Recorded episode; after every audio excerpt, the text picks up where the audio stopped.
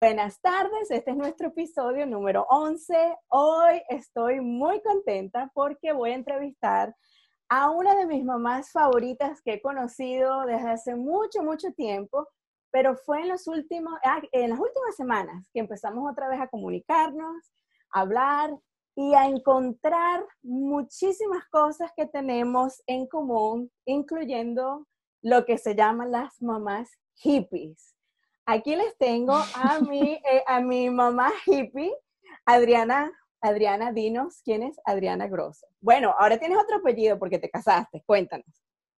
Eh, bueno, bueno, primero que todo, hola y gracias por esta oportunidad. Me encanta haber retomado el contacto, Vane, y, y bueno, sobre todo encontrar a alguien que, que más o menos sigue una misma línea de pensamiento con respecto a la vida y a la maternidad.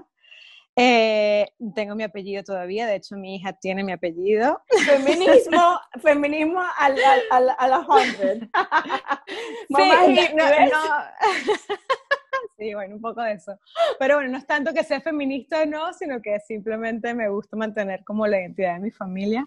Y mi esposo súper relajado con eso, así que, y mi hija nació en Brasil, que en Brasil se pone de primero el apellido de la mamá. Ah, Portugal que también. Ah, ¿verdad que Exacto. sí? Que la ley dice que debería ser así, pero bueno, que es uno. déjame, déjame, decirle a la gente, nosotros nos conocimos en el Santa Rosa de Lima, fuimos a la escuela, el, el bachillerato juntas. Yo me voy y nos desconectamos hasta, creo que fue en la pandemia, no sé, fue, fue, no sé por qué, pero la pandemia como que ha traído a todo el mundo junto de gente que no se ha visto hace mucho tiempo. Sí, como que se crea un grupo del, del colegio y tal. Sí, se crea un grupo del colegio o yo entro, me y ahí es cuando yo empiezo a ver, pero yo había visto tu Instagram y empiezo a ver, yo digo, wow, pero ¿dónde está Adriana? Y empiezo a ver esto en los años atrás y después cuando nos conectamos otra vez, me vuelvo a meter en el Instagram y veo un camper, veo, y yo digo, ¿dónde vive Adriana?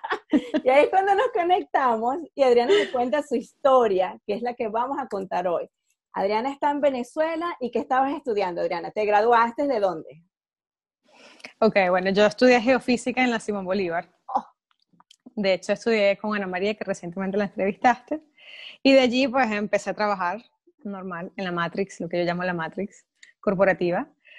Y bueno, luego al principio es súper emocionante porque, bueno, no, no es tan fácil conseguir trabajo así tan rápido. Yo tenía 20 años la primera vez que pisé esa oficina.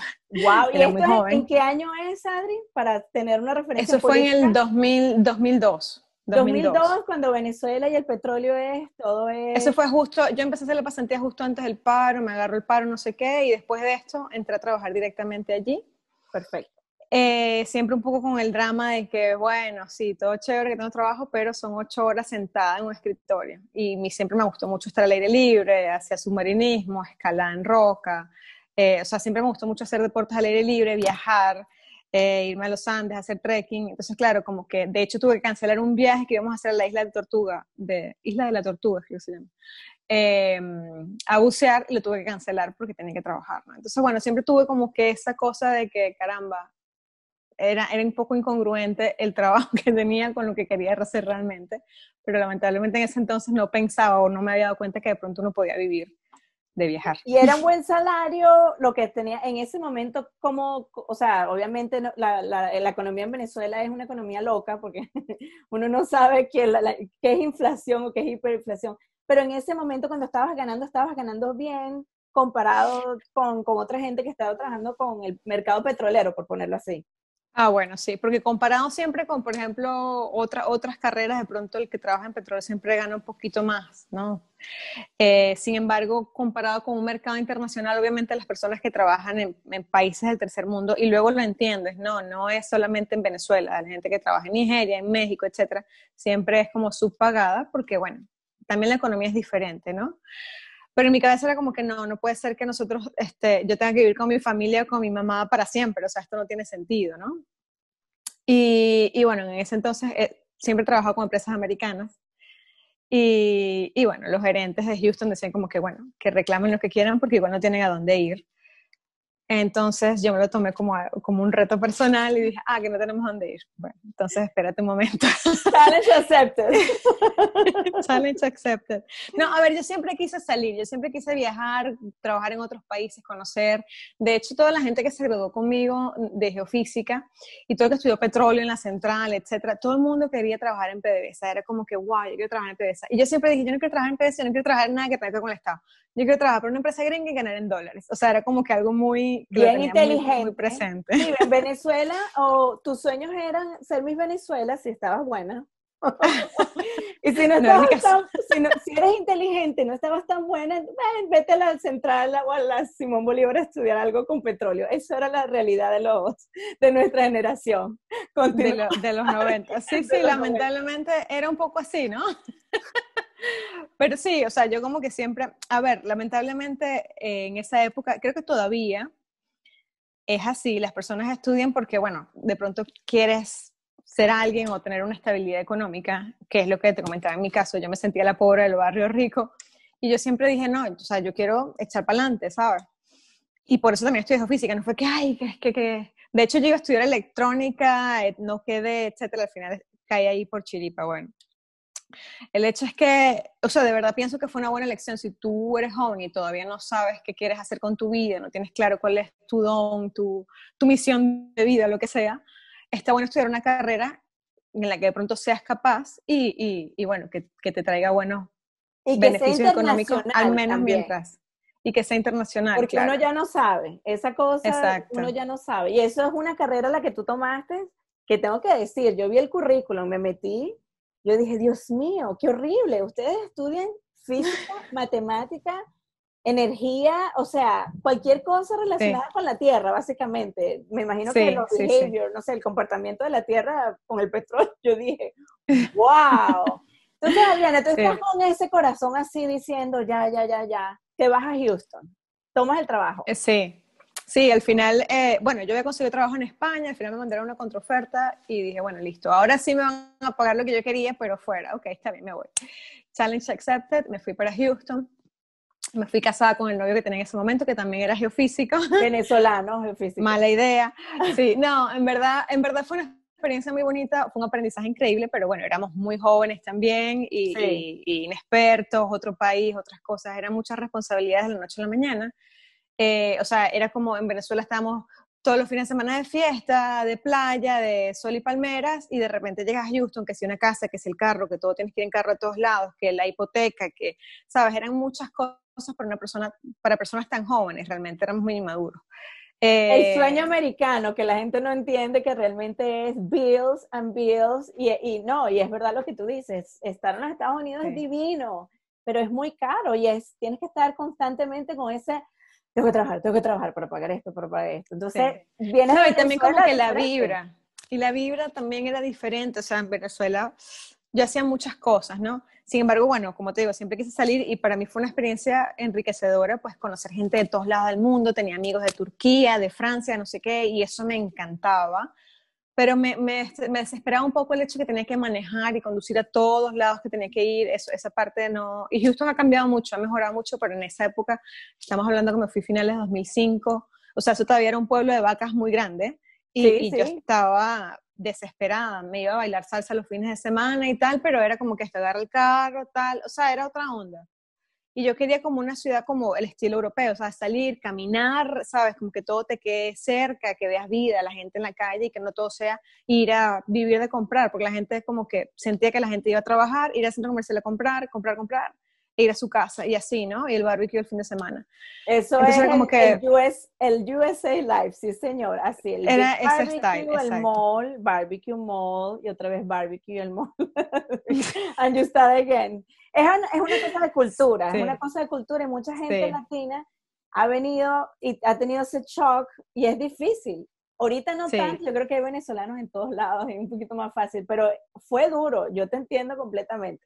Okay, entonces sí, sobre todo que en esa época tampoco había, por ejemplo, los venezolanos no se habían ido. Yo fui, de la, yo fui la, la, primera de mi promoción en conseguir trabajo, la primera de mi promoción en irse. O sea, no habían venezolanos, o sea, yo tenía puros amigos internacionales Eh, y chévere, pero a veces hace como yo quisiera como que comer una arepita con alguien, ¿sabes? No sé.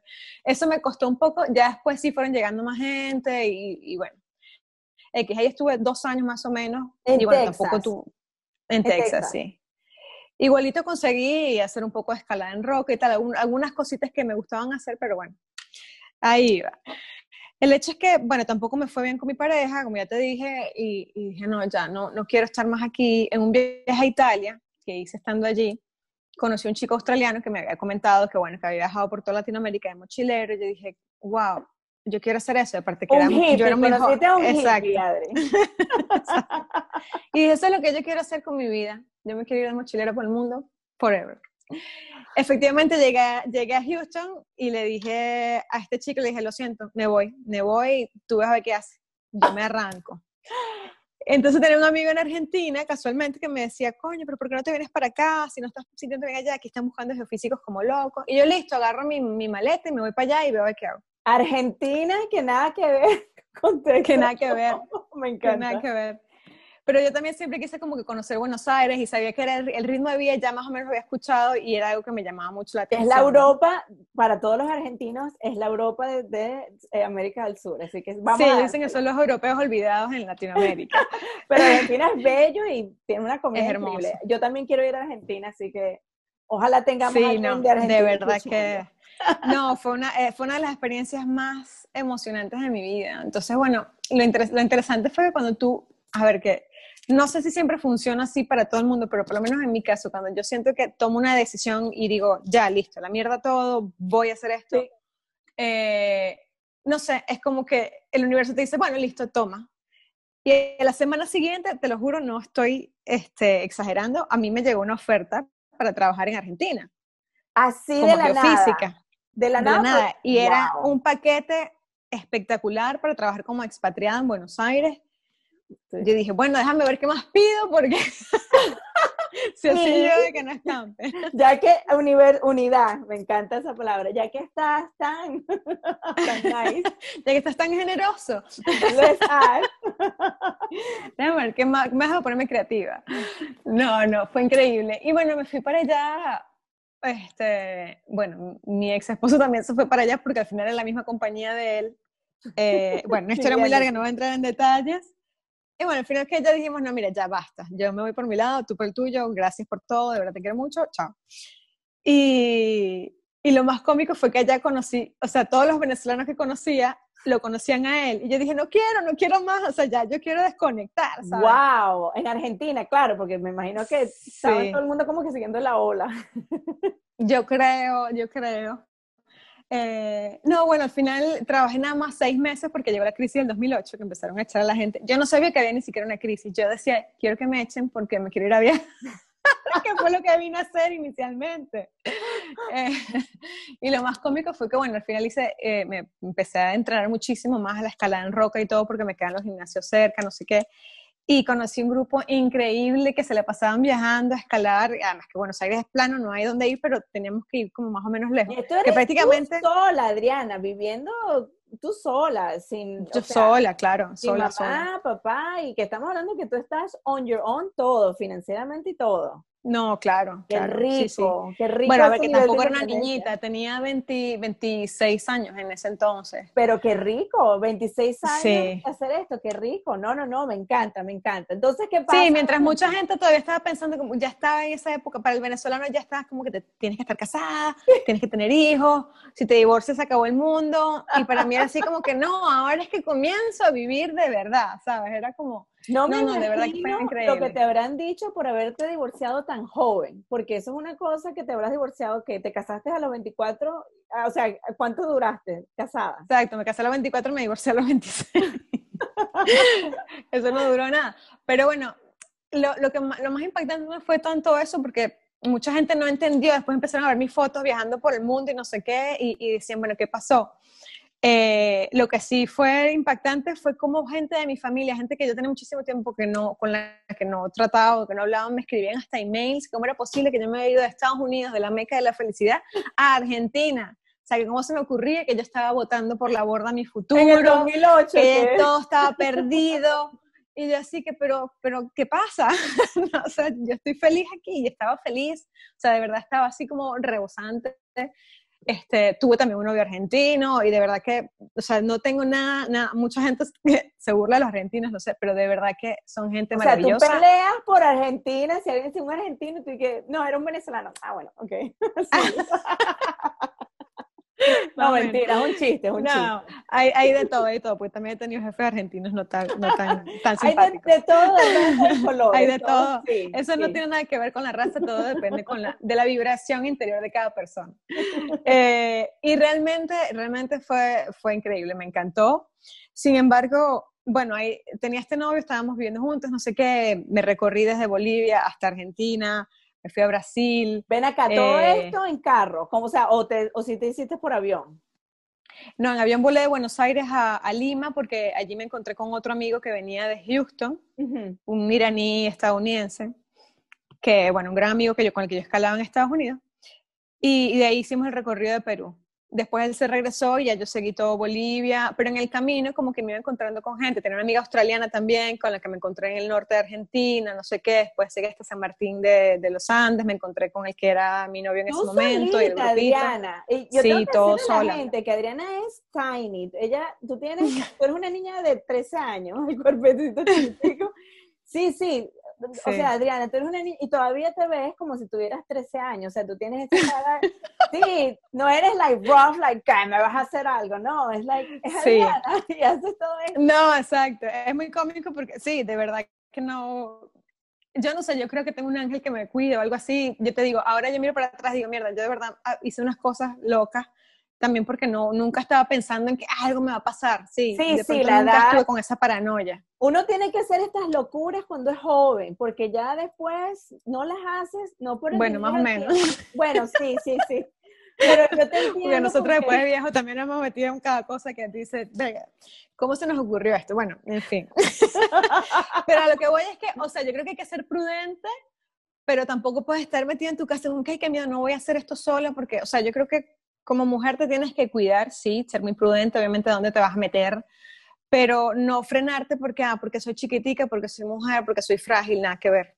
O sea, siempre que, o sea, tú más o menos te vas guiando, obviamente vas siguiendo donde, donde sabes que va gente que es afín a ti, donde van hippies, donde van los hippies capitalistas, porque realmente hoy en día no existen hippies de verdad, yo creo. No, mentira, sí existen. Sí existen, pero... los hippies, lo, porque cuando mi, mamá le encanta decirme esa palabra, pero no una parte positiva. Mi mamá dice que es tan hippie. Yo le digo, pero there's nothing wrong.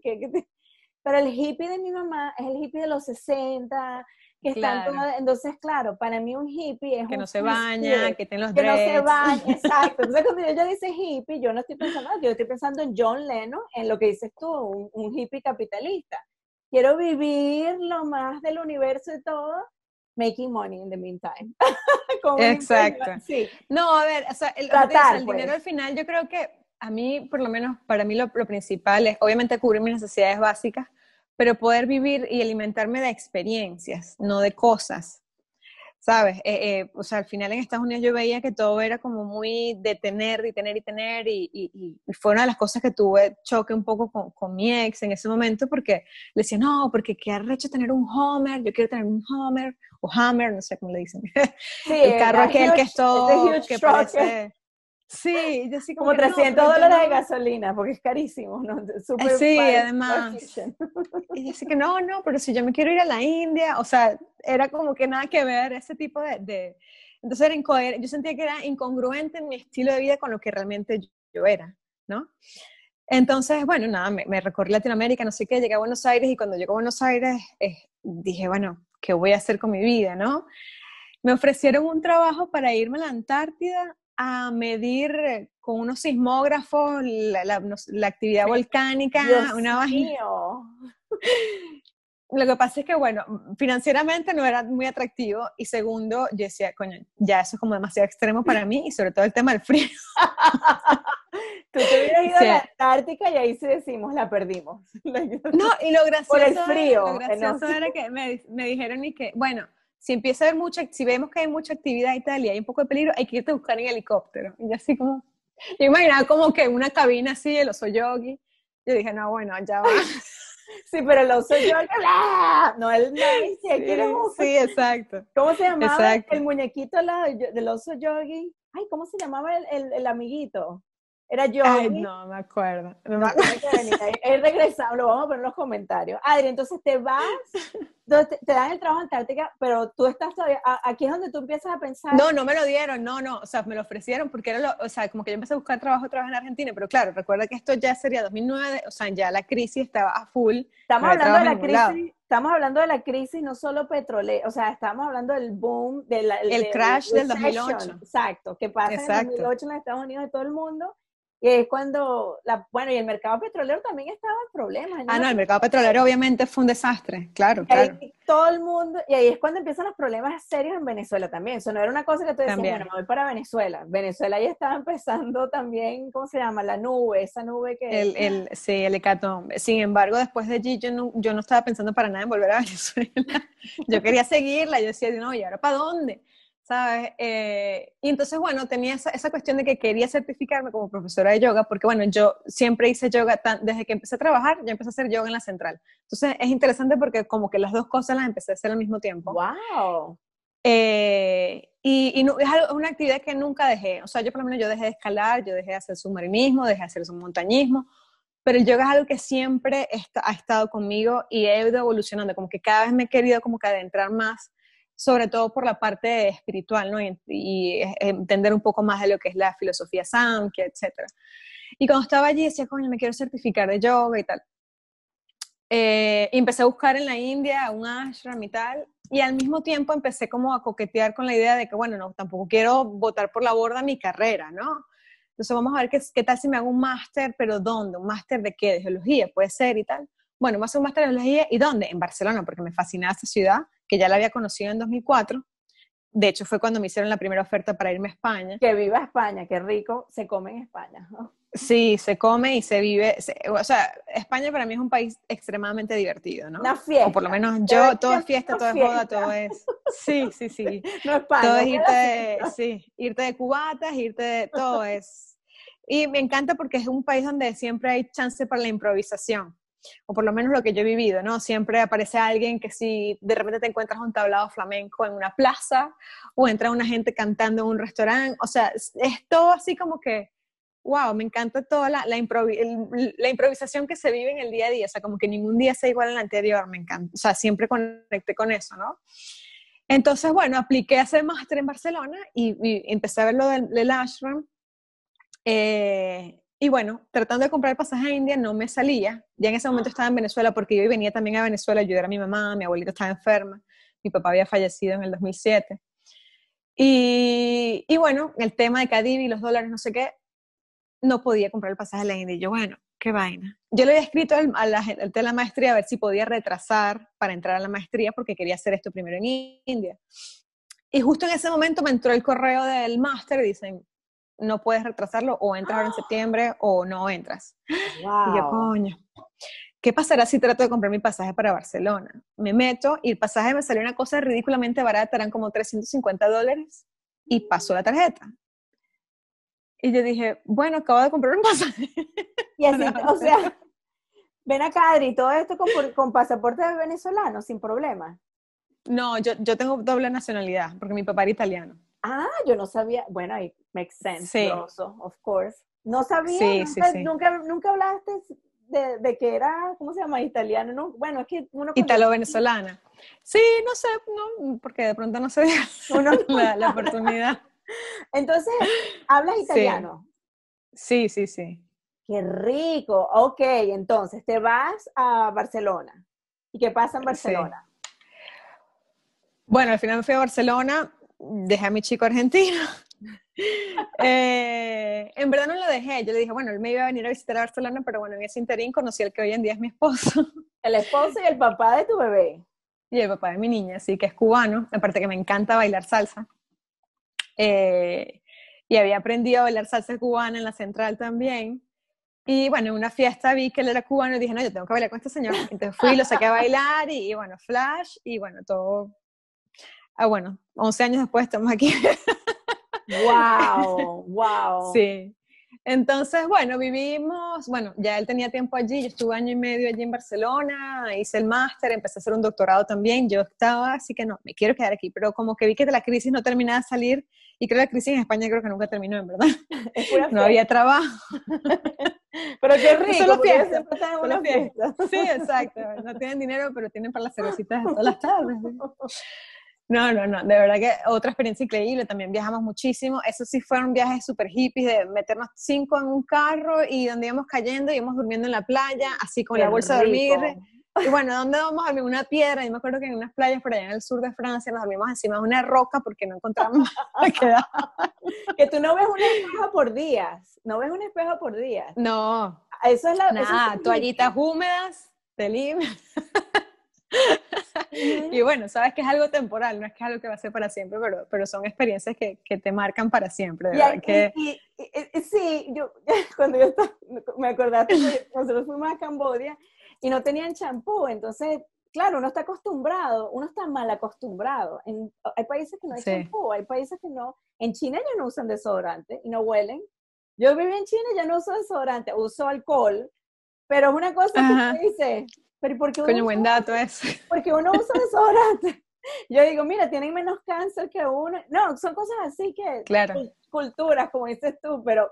Y esas cosas realmente te enteras estando allí. O sea, te es enteras la forma de realmente... Y ahorita que viene la parte de mamá, entonces ¿Tú te vienes entonces eh, a Brasil cuándo, Adri? no, de allí, de allí nos fuimos a Colombia, de allí nos fuimos a Colombia. ustedes van de, Europa, vienen a Colombia. De España nos fuimos a Colombia porque la situación estaba terrible, mi esposo el trabajo de él era, no le gustaba, él trabajaba con reformas de apartamentos, eh, y dijimos, bueno, ¿por qué no hacemos eso en Colombia? Ya que me, ah, porque esa oferta también me llegó de la nada, cuando yo estaba así como que meditando, así que bueno, mándame una señal, ¿qué tengo que hacer con mi vida? Porque estaba en esos momentos de que dije, bueno, ¿qué, hago? O sea, me voy ahora sí a estudiar a la India, pero la situación estaba bastante incierta y en ese momento, pum, me llega una oferta para trabajar en Colombia como geofísica.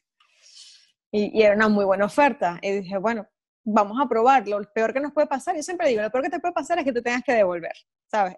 Por lo menos inténtalo. Yo pienso que siempre hay que intentarlo todo, ¿no? Y yo siempre digo, el único sueño imposible es el que no se intenta. Es verdad. Amén. Así que lo peor que te puede pasar es volverte al punto inicial. Ya está. Entonces, te vas más fuerte y vas más fuerte y vas más... Claro. Ahora sí. Ahora con la experiencia en, el expediente. Entonces, bueno, de aquí nos fuimos a Colombia, a Bogotá, bueno, Colombia es espectacular, la recorrimos de punta a punta, fuimos al Amazonas, conocimos un chamán, etcétera. Bueno, ya todas esas historias las podemos entrar más en detalle. Súper mega hippie, tú eres la persona más hippie que he conocido a Lovet. Porque una cosa es viajar en Asia. Yo hice el backpacking de Asia, que es completamente diferente al sur. A mí, en Sudamérica, no sé, que me daría hasta miedo. y es estúpido porque en Sudamérica uno habla español, ¿no? Allá en Asia, acá, acá, y tú que, ay, espérate, el teléfono medio, ¿no? ¿Cómo? ok, entonces, cuando vas a, cuando estás, cuando estás haciendo todo este tipo de cosas en, en Colombia, ¿qué, ¿qué año estamos hablando aquí? ¿Cómo estaba la cosa en Venezuela? Nos fuimos allí en el 2011, no, ¿qué año fue que nos fuimos? 2011 al 2013 estuvimos ¿No eres mamá todavía? No, de hecho yo tuve dos pérdidas en Colombia. Eh, no fueron, no fue programado. No, tuve una sola pérdida, mentira.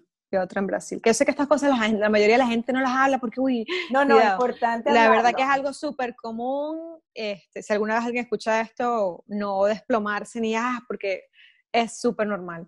Em, a ver, no es que tiene que suceder, obviamente, pero bueno, uno que no sabe, la primera vez que te ocurre es como que, wow, entonces empiezas a llenarte de ansiedad y todo esto, que realmente no estaban planificados, pero bueno, eso me puso a pensar, porque yo de verdad, yo dije, yo antes no quería ser mamá, después dije, pero claro, con la viajadera y todo esto, sí. después dije, después no, bueno, cuando tengo como cuarenta y pico los tengo. Después que me pasó esto, dije, coño, sabes, como que algo cambió dentro, ¿no? Dije, de verdad, me hacía ilusión y ya no, sé, no, ya no va a ser. Entonces, bueno, empecé a preocuparme, no sé qué.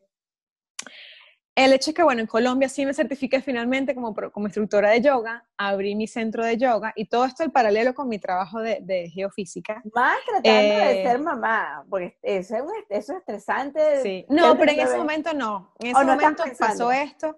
no, en ese momento me pasó esto que tuve la pérdida y no sé qué y tal. Lo de pensar en ser mamá ya, ya fue cuando estábamos en Brasil.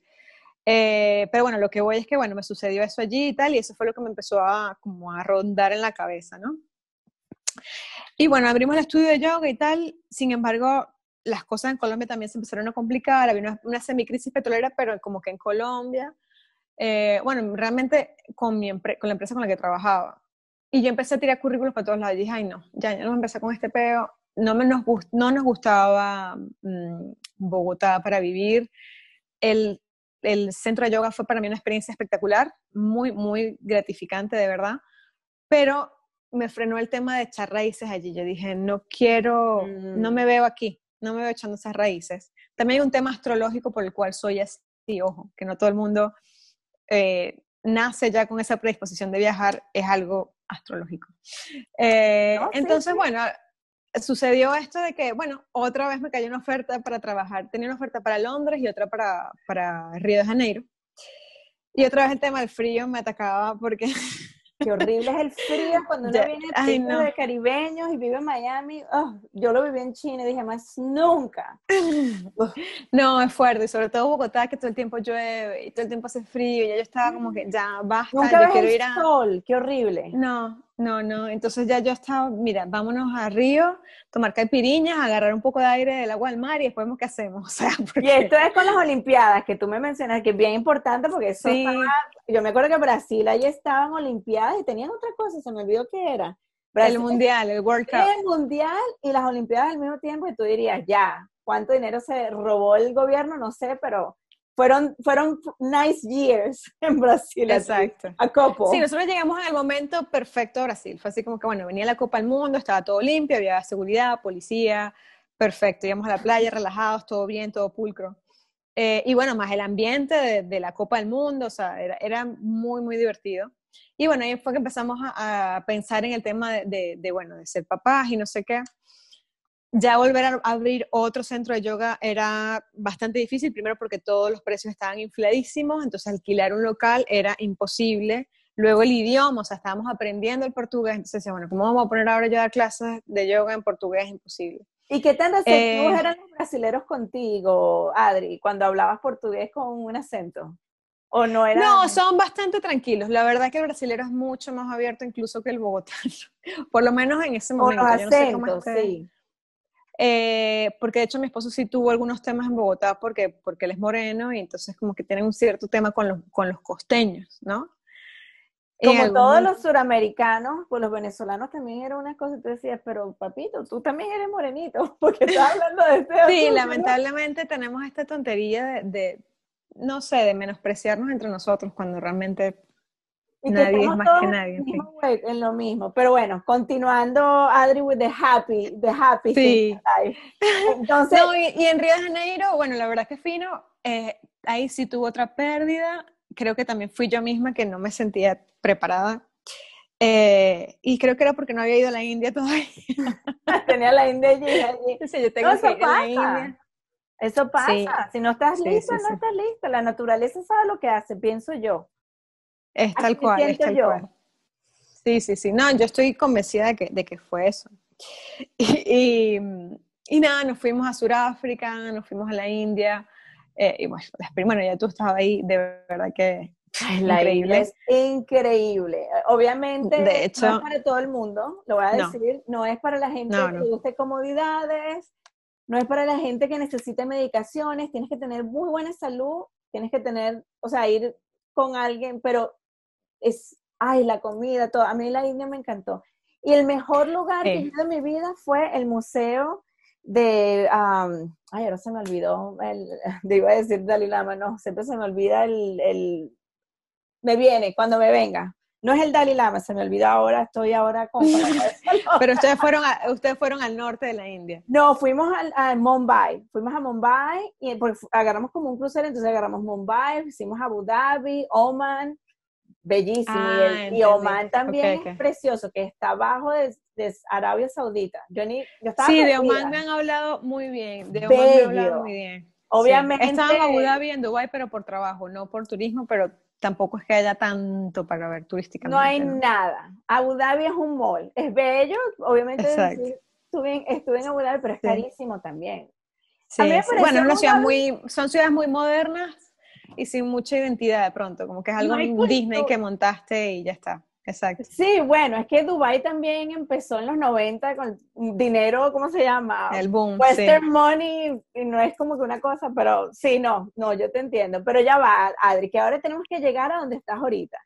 Vas a Brasil, tienes tu bebé. ¿Cuántos años Sí, bueno, ya después de que, de hecho, yo quedé embarazada como tres meses después que volvimos de la India. Oh, Perfecto. Yo te digo, yo tuve un embarazo maravilloso, maravilloso, gracias a Dios, de verdad que el embarazo, el parto sí fue una batalla campal, pero bueno, eso es otra historia. Eh, de hecho, estando embarazada, yo fui a presentar un paper en New Orleans, viajé tranquila, viajé a Argentina también por trabajo y aproveché de pasear. O sea, yo para mí mi barriga era como que estaba ahí, era un balón que estaba ahí y yo cargado con eso para arriba. Te sentías como, yo era, yo vomité desde el principio hasta el final. So, cuando yo escucho estas cosas digo, wow, qué rico, porque para mí no fue así. Sí, yo sé que para mucha gente fue, es súper duro. La verdad es que me, me, me, o sea, a pesar de que había tenido estas pérdidas, yo pensé que iba a tener pronto un embarazo difícil y nada que ver. O sea, con esto lo que voy es que es una lotería. Todo esto o sea, si estás, la, para la que esté pensando en ser mamá, no, no, angustiarse, o sea, estas cosas son normales, pasa, y además es una caja de sorpresa, todo puede suceder. Y las mujeres, Pero no frenarse. Si tienes un embarazo tranquilo, normal, estás saludable, no, te frenes de, de, de, de, hacer las cosas. O sea, yo realmente eh, no me frené de, pasear y no sé qué, de hacer mi yoga, de, caminar, de, o sea, de verdad que si estás saludable, si está todo bien con tu embarazo, no, no frenarse porque, ay, que, porque a veces uno como que se siente frágil de que de pronto tal. Y sí, con miedo, con miedo. Y mientras más, mientras más mayor, escúchame, mientras más vieja esté uno, peor se, se pone uno. No, no, definitivamente. Entonces, ya en Brasil tienes a tu bebé. ¿Cuántos años tiene tu bebé? Tuve mi bebé. No, ella también es de 2016, como la tuya.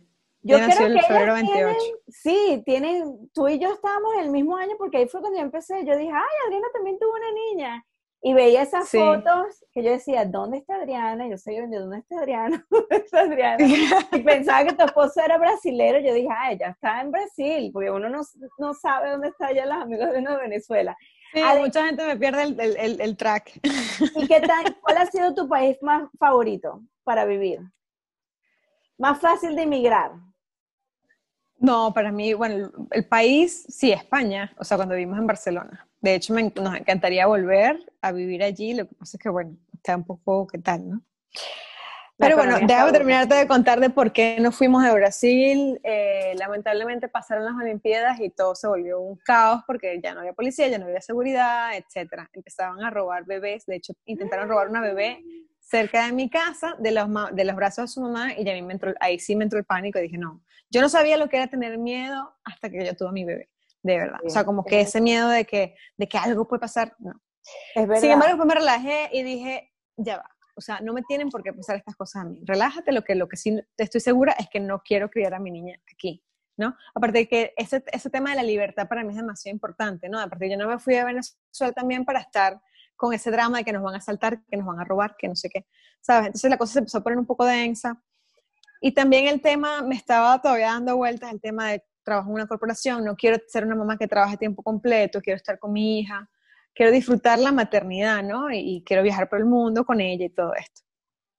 Entonces, ahí fue como nos planteamos decir, bueno, ahí trabajamos también con el tema de remodelar casas y no sé qué también. O sea, siempre hemos hecho 1500 cosas Sí, uno mata, uno mata muchísimos tigres en esos momentos que uno, que la gente dice, pero ¿y cómo lo hace? Pero uno sacrifica también. El viajar, tener hijos y viajar con hijos es divino, pero hay un, eh, es un sacrificio. 15 horas en un avión con una niña de dos y medio.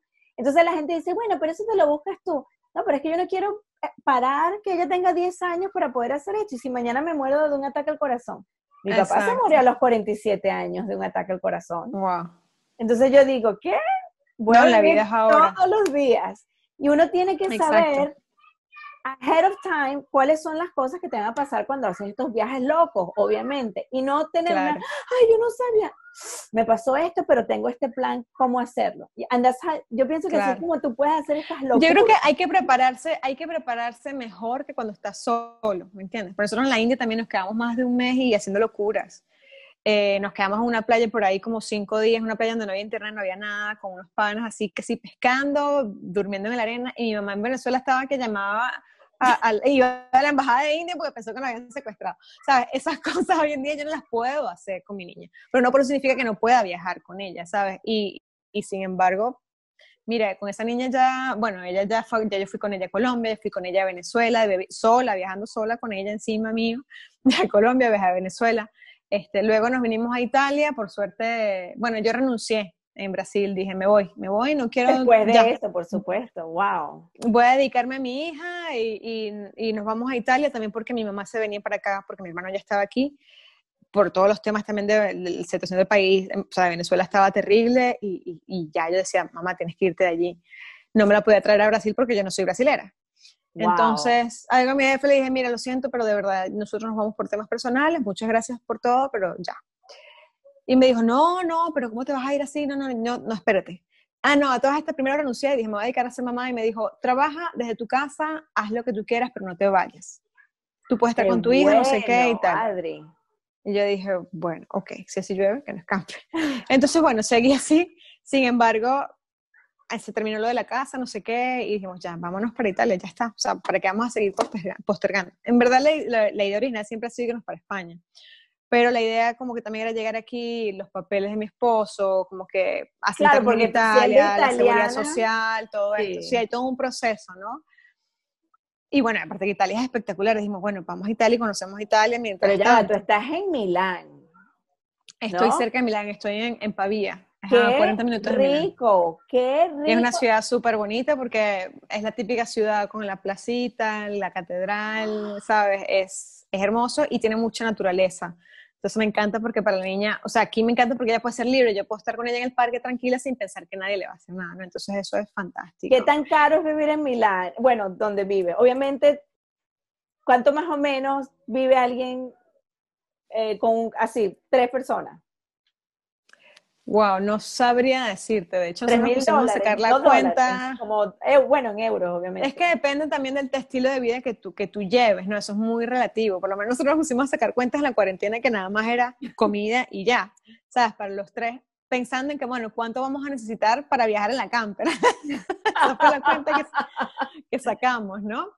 Eh, ya va, porque eso es lo que viene, that's coming next, el camper. Con Exacto. Exacto. Me encanta. O sea, desde que llegamos aquí, de hecho el proyecto te iba a comentar, pero tú me dices, no, que con la cuarentena todos nos pusimos a hacer un proyecto. Realmente este proyecto Yoganecha está, está desde que la niña nació prácticamente. Ahí realmente desde que estaba en Brasil yo dije, yo quiero retomar el tema del yoga, yo ya me quiero poner, pero lo quiero hacer online. ¿Por qué online? Porque bueno, evidentemente si estoy moviendo de un país a otro, no puedo llegar a montar un estudio yoga a cada lugar que llego. Sí, sí, sí. Y, es algo que siempre he tenido y que es algo que siempre me ha gustado, no solamente el tema del yoga, toda la parte de crecimiento personal, el esoterismo, la metafísica, que te digo, temas de astrología, cábala y, y todas esas cosas, me encantaría como irme por allí. Pero lo que me encanta de ti, Adri, es que una materia como geofísica, que es una cosa tan 2 más 2 es 4, objetiva, y obviamente yoga y todo esto es, un, es algo diferente, ¿no? Sí, son polos opuestos. Completamente opuestos, pero están relacionados de una manera u otra, la naturaleza con la... O sea, es una... Sí. Qué, qué nice tener eso y por eso me encanta y por eso pienso que tu proyecto es súper interesante, que lo voy a poner aquí en Instagram, porque cuéntanos del proyecto, cuéntanos del proyecto que estás haciendo.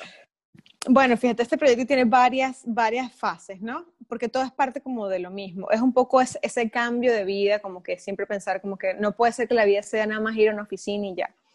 Sin embargo, el universo me sigue como empujando hacia dentro de la Matrix, ¿no? Porque de hecho me ofrecieron un cargo estupendo aquí en Milán. De hecho, en este mundo machista mucha gente me dijo así como que, ¿en Milán? ¿Y qué haces tú en Milán? ¿Y qué hiciste tú para ganarte ese puesto? ¿Sabes? Así que, bueno, no sé, claro, mujer, joven, latina, estudiar, trabajar. Global Account Manager para una IOC, o sea, era como, o sea, de verdad tengo un cargo súper alto, o sea, muy cómico porque, bueno, yo viajo y, me, yo no soy así de arreglarme, siempre estoy esperolada, pero para ir a la oficina me tengo que poner mi disfraz, ¿sí me El disfraz, sí, que el uniforme. Y tengo que ir, sí, claro, y yo llego allí y, bueno, la ejecutiva, Adriana, o sea, o sea son como dos vidas paralelas, que es súper loco. Pero lo que me ayuda también de las físicas es como que yo veo todo en ondas. Para mí todo son ondas. ondas sísmicas y para mí todo es vibración, es como que, ah, ok, sí, o sea, simplemente estoy jugando un papel y esto es lo que me ayuda a armar mi proyecto realmente. Me da la, la, base económica para yo poder... Eh, o sea que así estás de conectada con tu profesión, que yo te entiendo porque a mí me encanta la matemática y veo algo, un pattern y digo, ah, siempre me estoy como que trayendo pero lo que tú dices, que te, que te sientes con, obviamente, las, las ondas sísmicas, como dices tú, que, que, te conectan completamente. Adri, qué rico. ¿Y, qué, es lo que tú, qué es lo que tú quieres que cuando alguien vea tu proyecto y lo haga? ¿Qué es lo que tú quieres que ellos sientan? ¿Poder? ¿Que lo pueden hacer? ¿O un self-help? ¿Qué es lo que tú quieres reflejar para ellos? En verdad, el proyecto, bueno, es un poco utilizar no solamente el yoga, sino toda la parte del desarrollo transpersonal para el empoderamiento de la mujer. Es un poco, mm, o sea, ese es un poco mi target. En realidad es para cualquier persona, pero, pero quiero armarlo un poco más hacia la parte del empoderamiento de la mujer. Eh, también porque a lo largo de mi carrera como geofísica es realmente un challenge para nosotras las mujeres, sobre todo llegar a un cargo así, gracias a Dios tuve hasta ahora jefes bastante, bastante flexibles, tuve otros que no tanto. Eh, y tuve la suerte que me dieron la oportunidad y, fueron flexibles conmigo. Por ejemplo, esto con la maternidad, lo pude compaginar tranquilamente porque tuve ese apoyo, pero no muchas lo tienen, ¿no? Y pienso que el mundo todavía, o sea, no, no, comprende el rol de la mujer y, muchas veces no es compatible también con, con esta parte de, de, salir, salir, adelante y, ¿sabes? Y crear tus propios medios y ser independiente, por ejemplo. Eh, entonces, bueno, es un poco el, foco del proyecto Yoga Nation. Es también como que ayudar a las mujeres a decir todo, o sea, sí se puede, ¿sabes? Pero te tienes que trabajar tú internamente. Si tú quieres cambiar, el mundo no va a cambiar y el mundo está perfecto así como es. Eh, sí, sí, sí. Lo que tienes que cambiarte es tú internamente para que tú puedas sintonizar con la vibración adecuada para que tu vida sea mejor. Y para que veas que los sueños no son imposibles, todos los sueños los podemos lograr, pero obviamente tienes que haber una planificación, también dejar de llevar un poco por, tienes que tener una meta clara en la vida, pero también dejarte llevar un poco por, por esas señales, sí, digamos, del universo, como lo quieras llamar, eh, o de esas oportunidades, esas puertas que te va abriendo la vida, ¿no? Abrirte a esa abundancia, ¿no? Entonces, bueno, por ahora el proyecto es eh, para, para certificar a profesoras de yoga a distancia. Eh, y trabajar mucho la parte transpersonal y, de crecimiento personal en general, ¿no? No es solamente hacer posturas de yoga y ya está. El proyecto está, el target de este proyecto son para mujeres en Latinoamérica. Pienso que Latinoamérica necesita mucho todavía crecer internamente. Las personas tienen que trabajarse mucho internamente para poder entonces elevar la vibración de ese subcontinente, ¿sí? Eh, no pensar que es que es la política, que es que eh, Trump o que el mundo está mal. No, somos nosotros que tenemos que empezar a cambiar desde nosotros mismos para que entonces el entorno, o sea, que tú crees ese impacto en tu entorno hasta que haya una masa crítica suficiente como para elevarse, ¿no? Hay países que son mucho más desarrollados, Islandia, Noruega, etcétera, ok, pero no es porque hay qué suerte que tuvieron, no, de pronto son personas que se han cultivado mucho más que nosotros, ¿sí me entiendes? Socialmente y tú, ah, hay un, por ejemplo, no sé si has visto en, en, Netflix lo que tú estás hablando, The Last Dance con de Michael Jordan, que son 10, como un documental de 10 horas y yo nunca... Sí, vi que un documental de eso. Nunca le he parado a Michael Jordan, veo la broma y veo como este hombre agarra el Chicago Bulls de nada y six championships y era exactamente eso. Él no fue, obviamente, Michael Jordan es Michael Jordan, pero lo, lo importante del film era, como él decía, esta gente sigue pensando que son perdedores. Vamos a ganar, tenemos que empezar como ganadores. Y eso, era todo, eso es todo lo que tú escuchas en las 10 horas. Increíble, quien no lo haya visto lo recomiendo. Yo no sabía nada de, de básquetbol y aprendí muchísimo, pero era así. y, y, es lo que tú dices, Adri, que, y, es verdad, no me había puesto a pensar eso, pero tú estás en una profesión de, de hombres que pueden agarrar cualquier persona de la India. y sí, porque e, es lo que tú dices.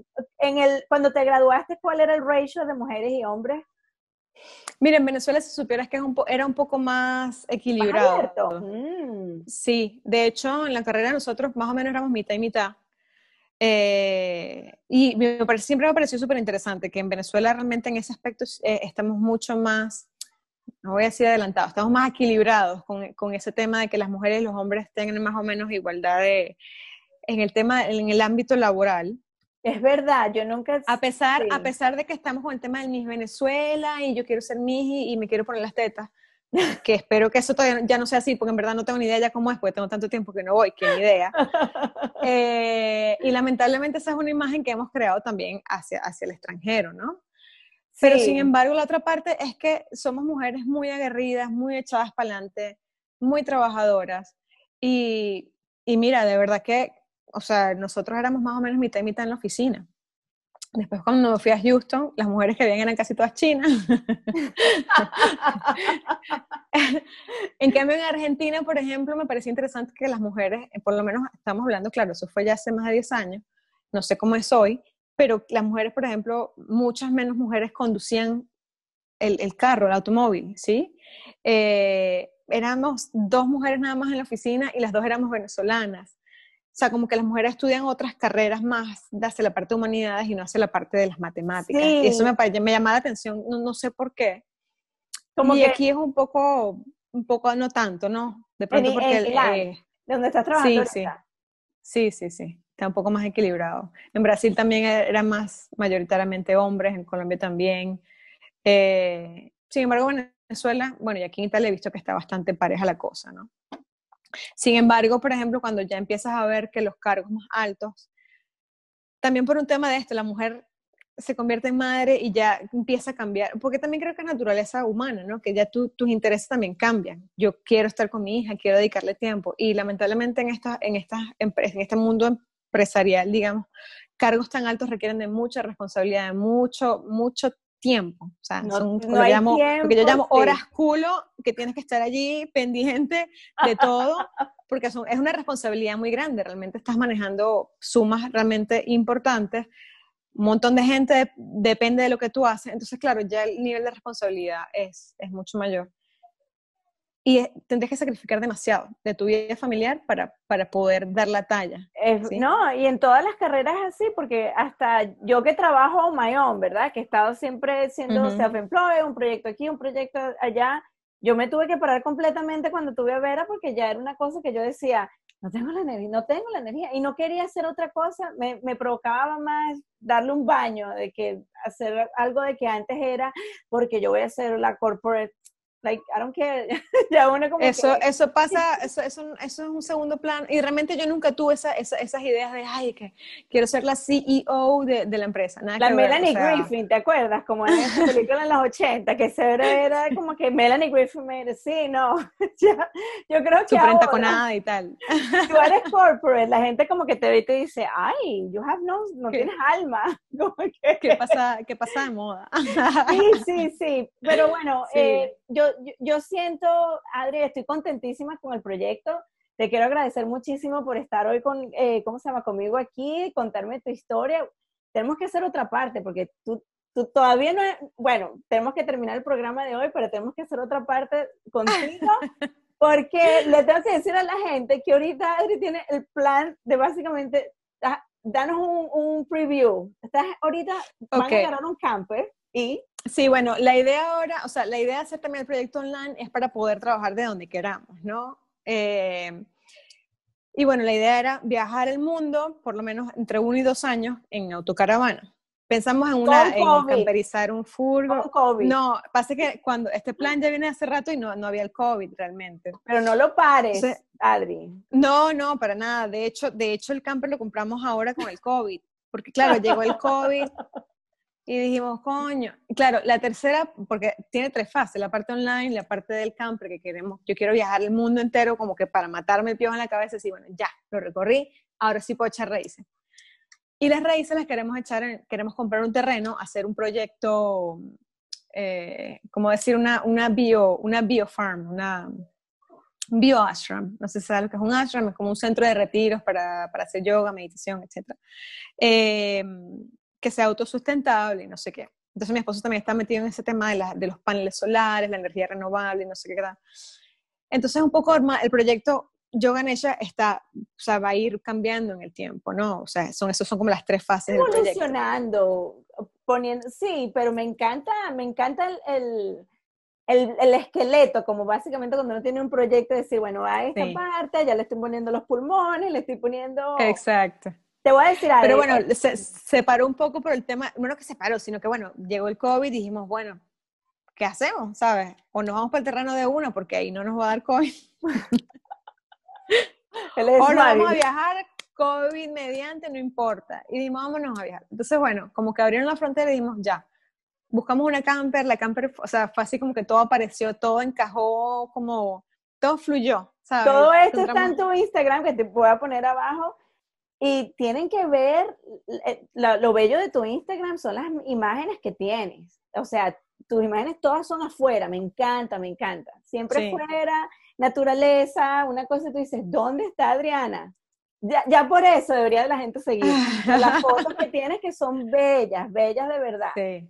Sí, nosotros siempre hemos conectado con, con, la naturaleza, con estar al aire libre, y de hecho mi proyecto, la idea es seguir dando esas clases en el canal de YouTube, siempre al aire libre, o sea, hacer las, las, las clases, porque me parece muy inspiracional, o sea, es como, eh, para mí la conexión, cuando no solamente está en la naturaleza, como que además ponerte a hacer yoga en la naturaleza, meditar allí, es como ya la conexión va mucho más allá y es como un poco lo que quiero compartir como con el mundo, ¿no? Transmitir esa, esa, esa paz y, y esa alegría que te, que te, crea estar allí, ¿no?